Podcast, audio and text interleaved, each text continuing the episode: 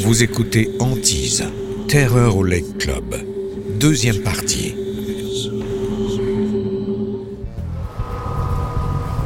Au Lake Club,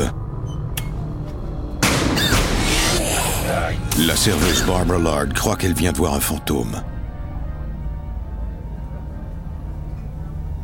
Je suis restée plantée là, en état de choc.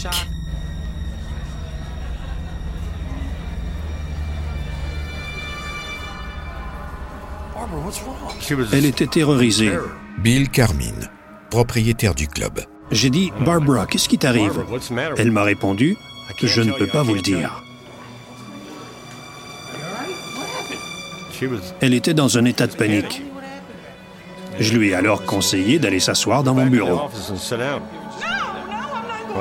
Non, je n'y retournerai pas. Je n'y retournerai plus jamais, m'a-t-elle répondu. Je lui ai dit, allez, rentre chez toi. Elle était littéralement terrorisée. Je ne l'avais jamais vue comme ça.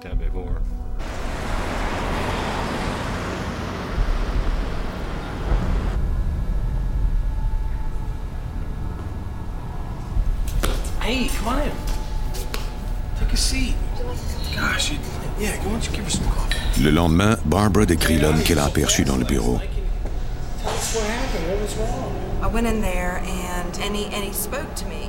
Je lui ai demandé que t'a-t-il dit. Elle était incapable de nous le répéter. Mais pourquoi ne veux-tu pas me le dire?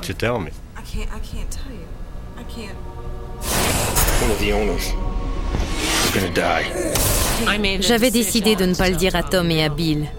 Barbara Lard, serveuse. C'était très difficile. J'étais terrifiée et je ne voulais pas mettre un poids aussi lourd sur leurs épaules. Bill décide de chercher des réponses auprès de personnes qui connaissent l'histoire du Lake Club. Il rend visite à Dusty, le concierge du club depuis toujours. Everything's good, right? Oh, everything's No problem. okay. So she was in the bathroom and she saw this guy. I mean, big guy. Bill lui décrit le fantôme aperçu par Barbara.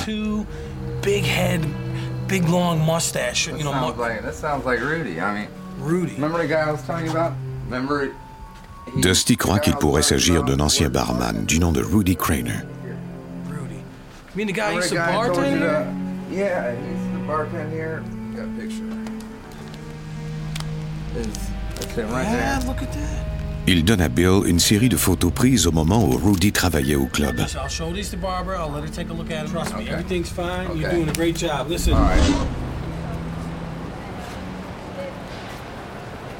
Bill montre les photos à Barbara. Just tell me. Il m'a demandé si un des visages m'était familier?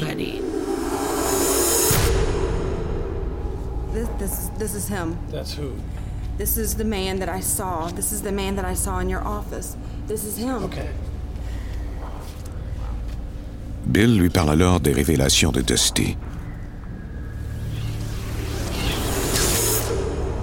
Craner travaillait au club lorsque Philip Dean et Tony Barbato dirigeaient l'établissement. Il a amassé une petite fortune en pourboire de clients bien nantis du casino clandestin du club. En décembre 1958, la police a fait une descente dans le club et ainsi coupé une source de revenus à Rudy.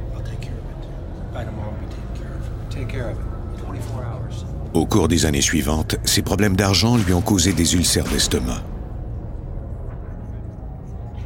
En 1968, Rudy a appris qu'il avait le cancer. Il y avait également des rumeurs qui couraient selon lesquelles il aurait volé de l'argent au club. Après plusieurs années d'ennuis financiers et de souffrance, Rudy a fini par flancher.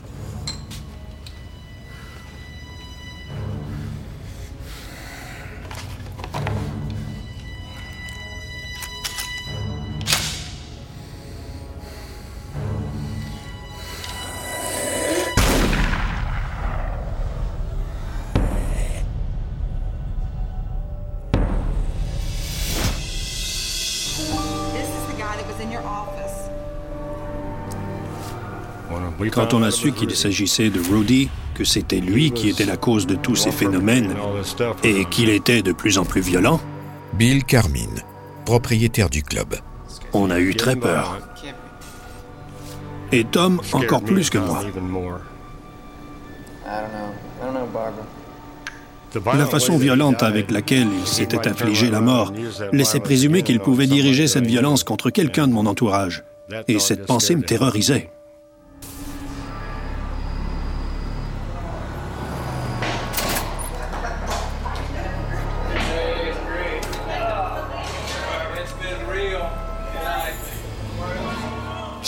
Pas parler de ce que je savais, garder le secret sur ce qui pourrait peut-être arriver, m'affectait énormément.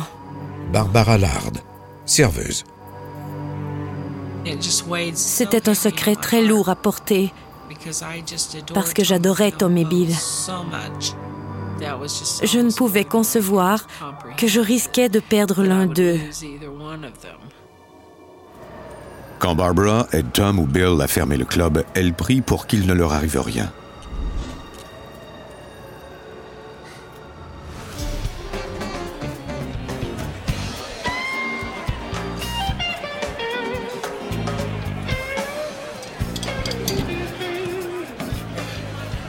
Au beau milieu d'une soirée de week-end très occupée, le compresseur du distributeur de bière pression rend l'âme. Downstairs from here. Everyth- Everything's alright, okay? Go back to having fun. Bill descend au sous-sol pour le réparer.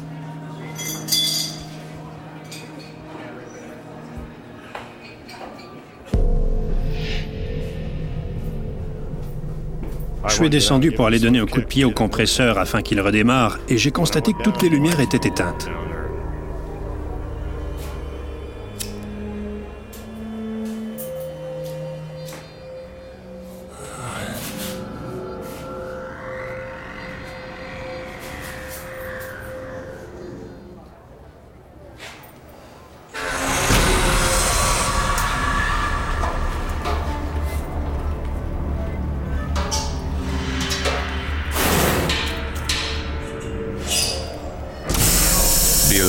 En entendant un bruit d'air comprimé qui s'échappe.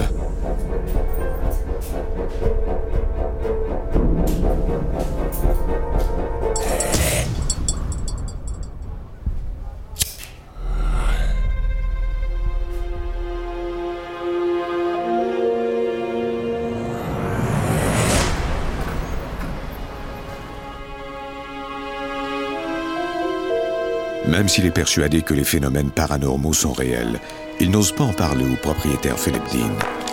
Au cours des semaines qui suivent, Philip Dean est victime d'une crise cardiaque fatale.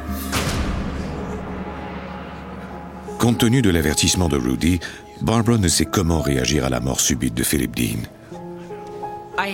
J'étais très triste pour la famille, Barbara Lard, serveuse. Mais en même temps, j'étais soulagée parce qu'il ne s'agissait pas de Tom ni de Bill. Cela peut sembler froid de ma part ou cruel, mais c'était ainsi que je me sentais. C'était comme un soulagement. Barbara croit maintenant qu'il serait plus sûr de partager avec les autres ce que Rudy Craner lui a dit. Elle a dit maintenant je peux vous dire ce que Rudy m'a révélé. Il a dit que l'un des propriétaires allait mourir. Et j'avais peur de vous le répéter parce que je craignais que cela soit l'un de vous deux. Ah, cela m'a terrifié. J'en tremble encore. Tom et Bill se demandent si Rudy Craner a prédit la mort de Philip Dean. Ou si c'est lui qui pourrait l'avoir causé.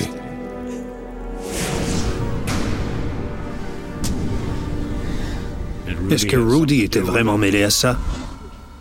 Était-il assez puissant pour forcer le cœur du propriétaire à s'arrêter?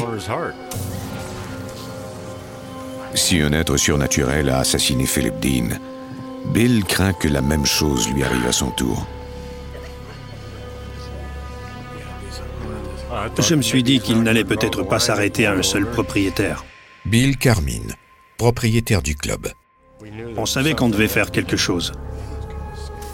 Tom a alors suggéré qu'on fasse venir un prêtre pour faire bénir l'établissement.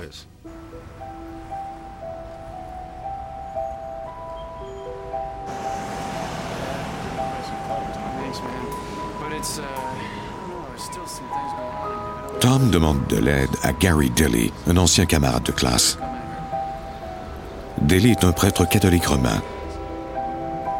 Tom lui demande s'il croit qu'un esprit malveillant puisse hanter le club. Je crois qu'il existe un royaume spirituel que nous ne connaissons pas. Et je crois également que l'Église catholique nous enseigne que des esprits peuvent communiquer avec nous de diverses manières. En Amérique, on refuse de croire à ces phénomènes parce qu'on est des gens rationnels et éduqués. On se dit que cela appartient au domaine des superstitions.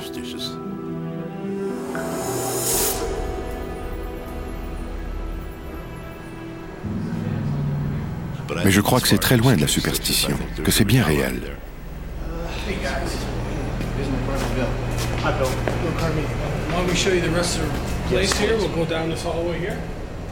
En l'espace de quelques secondes, le père Daly sent une présence glaciale près de lui.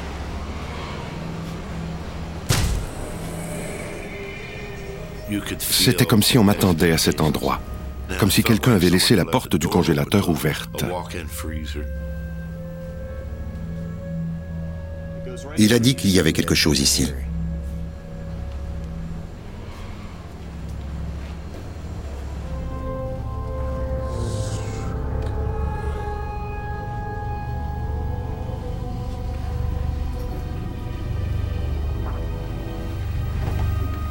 J'ai visité l'endroit seul.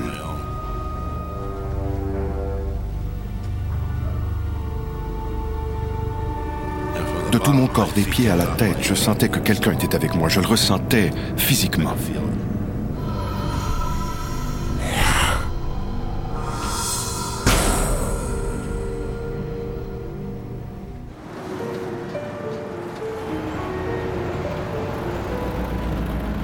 Le père Gary Daly revient au Lake Club, cette fois accompagné de deux autres prêtres.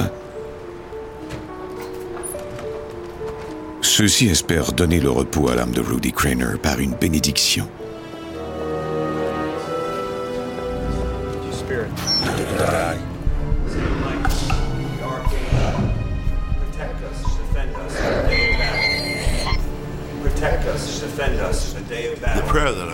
Prière dont je me suis servi est une prière à Saint Michel Archange. Nous croyons que Saint Michel et Lucifer ont lutté l'un contre l'autre et que Saint Michel est une aide puissante. Saint Michel Archange, défendez-nous dans le combat. Soyez notre secours contre la méchanceté et les embûches du démon. Que Dieu exerce sur lui son empire, nous le demandons en suppliant. Et vous, prince de la milice céleste, par le pouvoir divin, repoussez en enfer Satan et les autres esprits mauvais qui rôdent dans le monde pour perdre les âmes.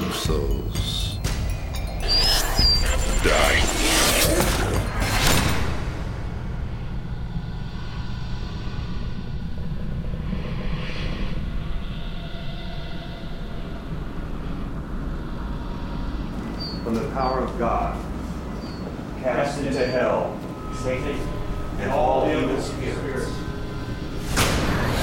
Saint Michael, the Archangel, Defend us in our day of battle.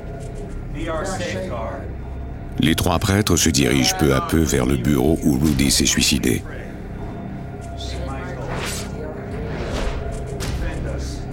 C'est peut-être l'endroit de l'établissement le plus dangereux.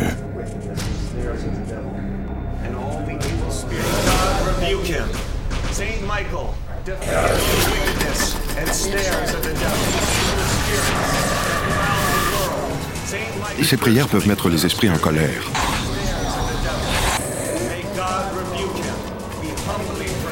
Et quand ils sont en colère, on ignore ce qu'ils vont faire. Le père Daly n'est pas sans savoir que les esprits peuvent prendre possession d'un individu. Parfois, ils s'agrippent à quelqu'un et tentent de prendre possession de son corps, de s'en emparer.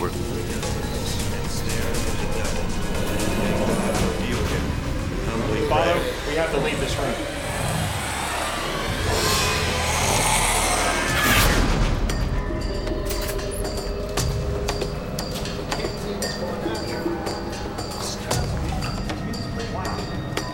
Il a dit, maintenant que nous avons béni cet endroit, on doit retourner à l'entrée du club. Bill Carmine, propriétaire du club. Je lui ai alors dit, l'édifice va exploser ou quoi? Il m'a dit que c'était une possibilité. Cela m'a terrifié.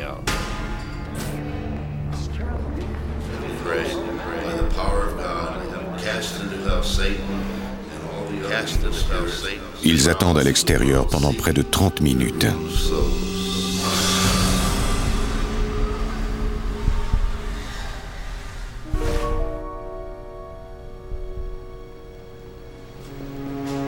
Quand ils entrent à nouveau dans le club, quelque chose a changé. Quand je suis retourné dans le club, Gary Delay, prêtre. Je n'ai pas eu de frisson ni la chair de poule. Je m'y sentais très à l'aise.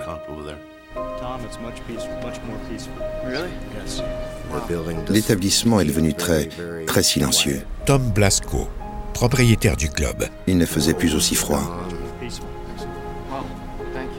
Le père Daly croit que Rudy a entendu leurs prières. Rudy était coincé dans le temps. Il voulait que les gens sachent qu'il était là. Il ne voulait pas sombrer dans l'oubli.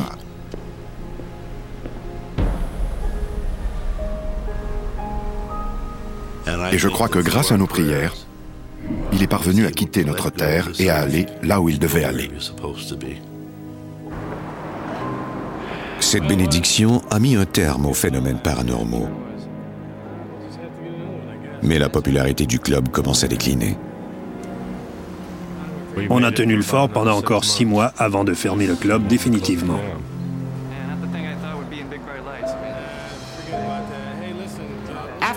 Après la bénédiction, je me suis sentie beaucoup plus sereine. Barbara Lard, serveuse.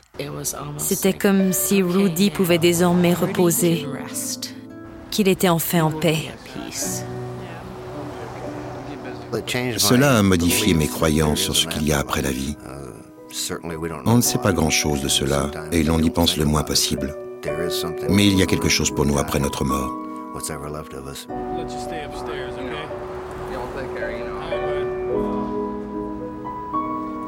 Avant que tout ceci n'arrive, je ne croyais pas aux fantômes. Mais maintenant, j'y crois. Je me fiche de ce que disent les gens. Je sais que tout cela s'est vraiment produit.